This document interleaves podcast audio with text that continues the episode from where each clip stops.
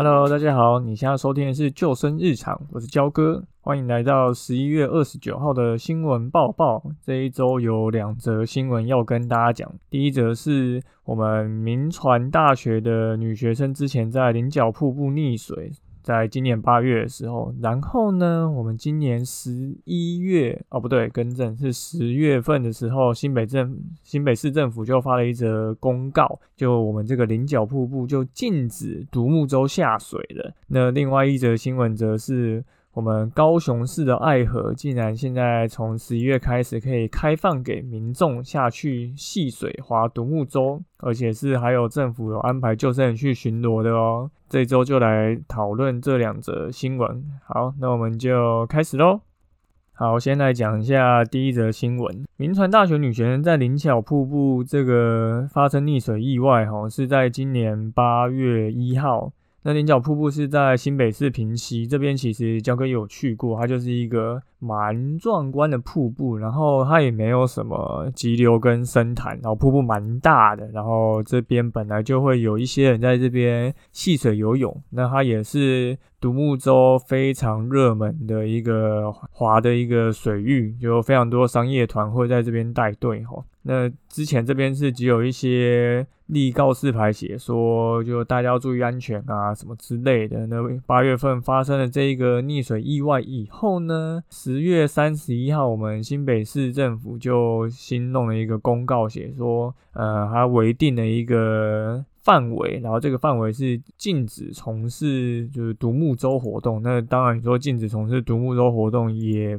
代表着就也不可能可以戏水嘛。那我们公告就马上出来，然后多了一个告示牌，告示牌上面就写说，警告游客。本水域有多处暗流漩涡，常有溺水及意外等事件，请民众勿在区域戏水。那焦哥身为一个多年的救生员哈，而且就这个地方焦哥也有去过，就我可以非常直接讲，这边其实水域并没有什么特别的危险的地方，它算是一个相当平稳的一个溪流水域。那个瀑布基本上你一般人也不会游过去。那为什么呃之前八月的时候有溺水事件呢？那当然就是如果你有听焦哥之前节目就知道，我们就有说过，其实西边是。台湾最容易发生意溺水意外的一个场域，因为呢，你吸水不一定是能够直接看到溪底的。那有些地方你可能岸边是可能只到膝盖，可是你可能过这颗石头以后，就可能会突然变成一个。两米深的深潭，那当你不会游泳，你不会在踩不到底的地方也能够活下来的话，那你当然就很容易发生意外。那最吊诡的是呢，就是新北市政府就决定禁止了这个独木舟活动。就之前发生溺水的意外，完全不是因为独木舟，结果现在却禁止独木舟。当然，也就所有的水域活动在这边都是禁。可是呢，焦哥以前也有在花莲带过独木舟活动，而且焦哥是在清水断崖。在海边带，所以其实相较于海边来讲，西边的环境其实是相对比较安全的，尤其是在菱角瀑布这个地方，因为华独木舟其实你会有穿救生衣，那你在比较平稳的溪流水域，尤其是菱角瀑布这个地方，你。你如果不是刻意自己要站起来，或者是想要落水，基本上你要跌落水中其实是蛮困难的。而且你还是有穿救生衣的情况下，你就不管是商业团还是自己去玩，基本上玩独木舟都会穿救生衣。我们可以去回想一下你看过的任何一则新闻。有没有看过有人穿救生衣还发生溺水事件的？没有，真的是几乎是没有什么印象有发生这种事情，除非是那种真的天气非常就是可怕，台风天被疯狗浪卷走，那我觉得还有一点点机会。不然你要穿着救生衣还要发生溺水意外，这种几率其实真的。非常低吼，那我们新北市政府当然就不知道为什么一个原因，就直接做了一个最就是简单的方式，就是禁止嘛，反正就是曾经发生过意外，而且那个。发生的意外还不是台湾的大学生，而是一个越南籍的来台湾可能交换念书的大学生，所以可能对于政府来讲，他更想要去呃，可能给人家一个交代啊，还是什么之类，就直接使用这种禁止的方式。那焦哥觉得这件事情是蛮扯的。好，那我们可以来。对比到下一则新闻，下一则新闻是我们最近就在十一月二十七号才发的新闻。我们高雄市政府决定将爱河还河于民。那原本打算把爱河全时段都开放，可是。但刚开始还是会担心会有一些问题，或者是人力上的无法支援，所以就第一阶段就先开放了一个五福桥到七贤桥的一个水域，那个开放时间是早上十点到下午的五点半。那想玩水的朋友呢，申请也不用复杂，直接在。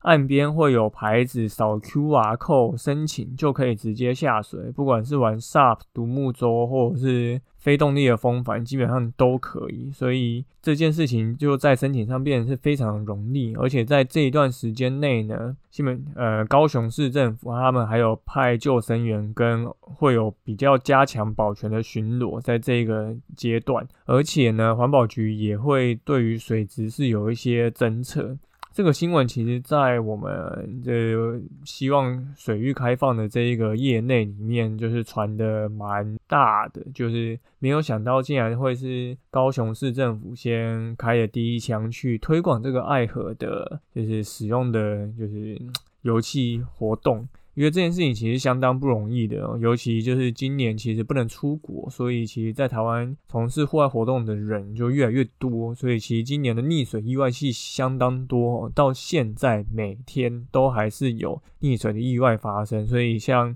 高雄市政府现在做的这一件事情，其实是我觉得真的是非常的嗯开心哦。既然有地方政府开始愿意去支持这个户外活动，尤尤其是在水域的这一块，所以从这两件事情，我们就可以看出来，当然每个地方的政府它会有一些不同上的考量。可是为什么有些政府它可能比较多会喜欢用立告示牌禁止的方式？那有些地方会愿意尝试去开放水域呢？这个就是其实我们要想办法去布许所有的地方政府都可以去做这件事情。当然，我们从今年三零解禁，我们就会发觉上山的人其实。越来越多了，那意外跟我们的环境呃保护，或者是我们的一些呃生态的一些意识，对于呃不管是你会不会遗留垃圾啊，或是你的一些准备上的教育啊，这件事情，我们其实可以发觉，在三年解禁之后，它其实民众并没有真的跟得上脚步哦，所以才会导致意外这么多发生。那我相信水域解禁可能也会有类似的一个。呃，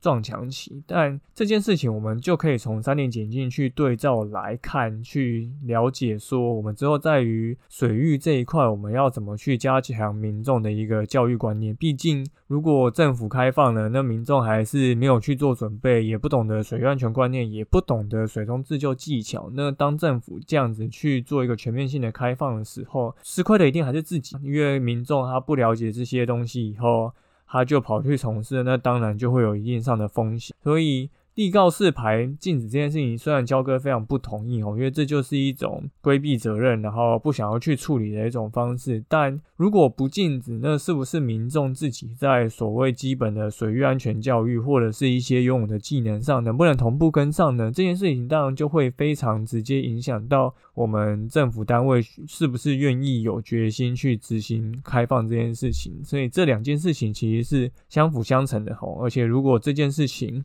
在于自己的自身能力有加强的话，其实对于你以后从事任何水上活动，都会有一个比较好的一个，就是保护自己的一个。就是能力，那这件事情不管哪个地方有没有禁止，我们都应该要去加强自己的能力。好，这周的新闻就讲到这边，就是看到就是有地方把水域溪流开放，真的是非常开心。那当然也有地方有禁止，那最重要的当然就是我们必须让自己的技能。观念都能够跟上，这样子才